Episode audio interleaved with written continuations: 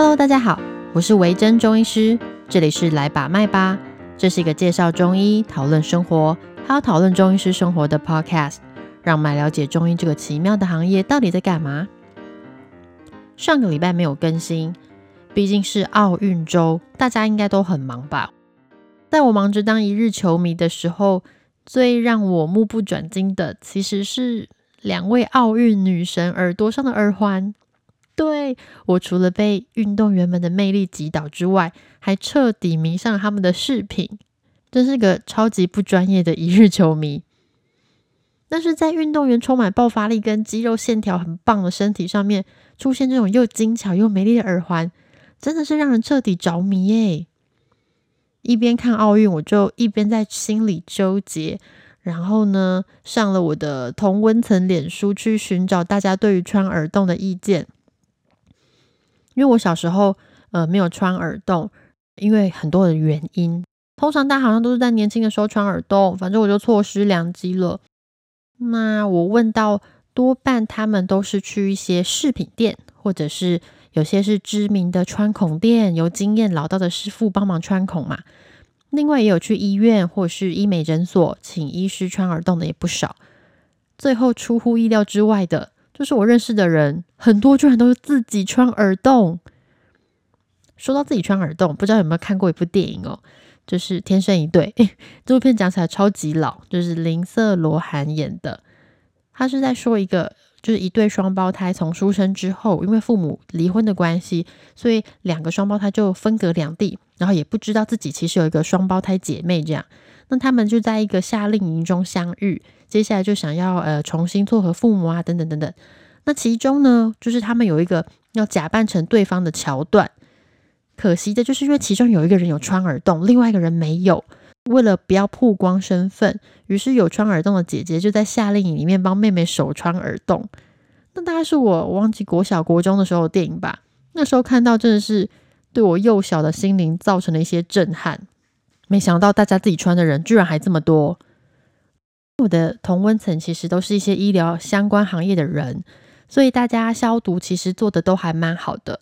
穿洞这件事情对医疗人员来说看起来也是没什么特别有难度的地方，好像我每天都在帮病人针灸跟埋线一样。所以我觉得这件事情好像很合理哦。研究老半天之后就想说，哎，好像可以自己来穿，但发现。我需要有一个耳环才能自己手穿诶，不然穿了之后洞会合起来。既然我都要出门去买耳环了，嗯，去给专业的人穿是不是更合理？诶，啰里啰嗦一大堆，结果最后我是给别人穿的啦，而且快速又不痛，我觉得超棒。不知道大家有没有耳洞哦？穿耳洞的经验又怎么样？不管你是已经穿了，或是想要穿更多洞。或是从来没穿过，很想尝试又担心的不得了的人，那我今天就来跟大家分享，要怎么样才能够无菌又完整的护理耳洞。因为其实耳洞就是一个伤口，就是它是一个我们刻意在耳朵上面制造出来的伤口，而且呢，呃，在伤口修复的时候，我们特别去让它形成一个通道，也就是我们说的瘘管。不是百货公司楼管，是身体的楼管，有点像是隧道这样。这个隧道就是让我们穿过耳针的地方，所以这是我们特意制造出来的。所以所谓的耳洞护理，其实就是伤口护理的一种啦。既然是伤口呢，我们最怕的就是伤口感染。大家应该常常听到感染，感染。所谓的感染，就是指说有细菌跑进去伤口里面，并且在你的伤口或是你的身体繁殖，繁殖成超多细菌。超多之后呢，不止你的耳朵伤口处会发炎肿胀，发炎就是你身体的抗体正在跟这些细菌作战所导致的结果。那要是细菌多到跑进我们的血液里面，更会引起非常严重的败血症。所以重点就是细菌，对，绝对不可以让细菌跑进伤口里。细菌跑进伤口这个过程呢，不是从穿洞之后的耳洞照护才开始哦。而从一开始被穿洞的准备就要开始注意了。如果你之前有去医院抽血啊，或是打针，护理师会先帮你消毒嘛，呃，用酒精啊擦拭打针部位的皮肤，那如果是伤口或是要做更侵入的治疗，我们的消毒过程会更加严谨而且繁琐，甚至会用到优点三消。所谓的三消，就是指说分别用酒精和优点各消毒三次。因为我们的皮肤其实不是无菌的，上面有很多很多的细菌，所以呢，我们必须要先把皮肤上面的细菌消灭，这样我们在破皮的时候才不会让细菌进入伤口。除了皮肤之外呢，器具也是需要消毒的，因为细菌会进入我们的身体嘛。器具消毒呢有各种方法，如果是需要重复使用的器械，会需要更加注意、更加严谨的消毒。我这次使用的是抛弃式的器械啦，所以会比较安心一点。像是针灸针也是抛弃式的，使用一次就丢掉，这样上面才不会有别人的体液啊、细菌啊、很多脏东西去依附。如果是使用无菌器械，然后你的耳垂的皮肤也消毒的够干净了，那第一步就完成啦。接下来就是说施作者，不管是医生或是穿孔师，双手也必须尽可能的干净无菌。你在施作的过程中碰到伤口时，才不会有细菌混入。像我们帮病人埋线的时候，其实都要戴无菌手套。在穿耳洞之前呢，一定要确保双手是干净的，或是可以戴到无菌手套，那就更好了。打耳洞有手穿、枪打或是镭射，不管是哪一种，只要能够维持无菌、准确、快速的制造耳洞，就是制造那个伤口，那耳洞就会非常完美。接下来就是护理耳洞的部分。前面说的耳洞就是一个人造伤口嘛，像是手术这样，不管是大小手术，都是人为去制造出皮肤的伤口之后，再探入体内去呃寻找我们的目标这样。所以手术的过程呢，都要保持无菌。接下来护理伤口部分呢，一样也是要尽量保持干净。人体的修复能力是很惊人的，所以耳洞在制造出来之后，它很容易会愈合。闭起来，也就是伤口闭合的意思。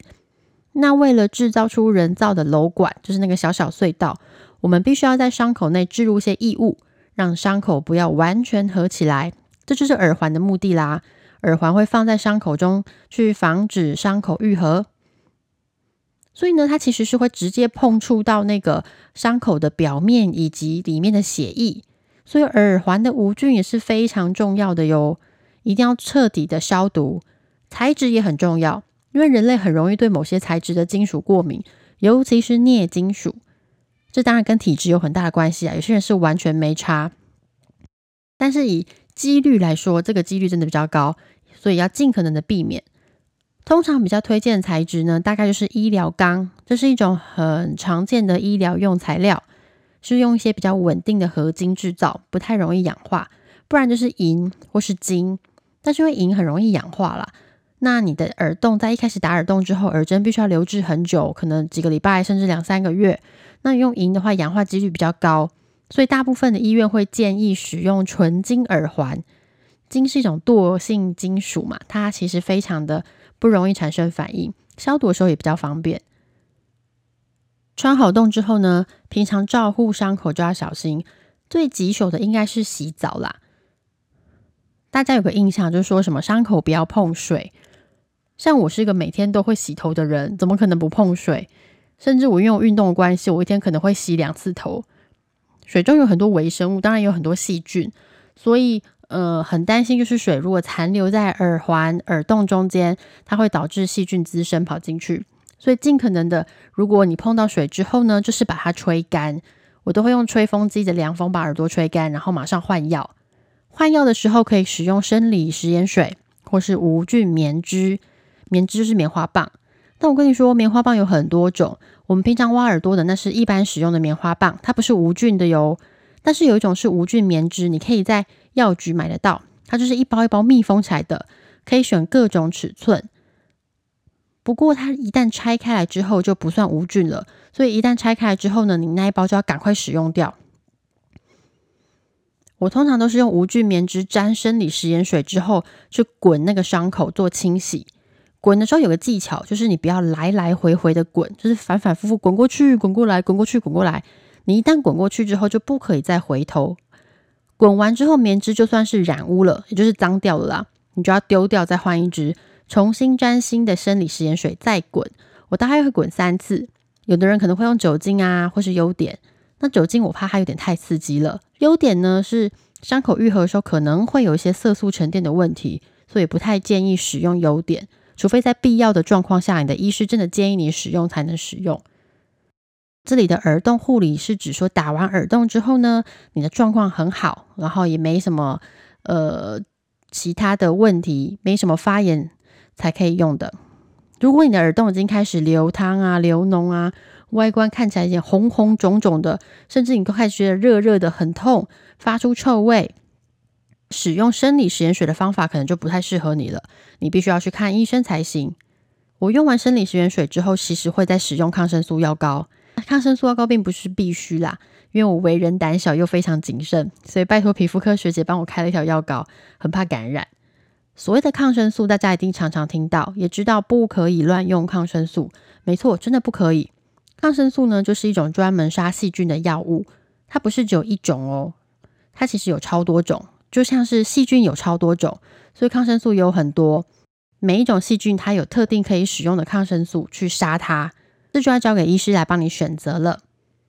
好，所以我的护理方式就是使用生理食盐水跟抗生素药膏，然后我只要碰水，我就会换药。平常尽可能的不要碰耳朵，大家也要记得手是非常脏的，上面有很多很多细菌，所以平常要多洗手啊。没事也不要转。有些人说伤口会粘黏哦，多半是因为愈合的时候它会产生一些体液，它粘住了耳环，其实清掉就可以了啦。这大概就是简单术前术后哦，不是，是穿耳洞前后的注意事项。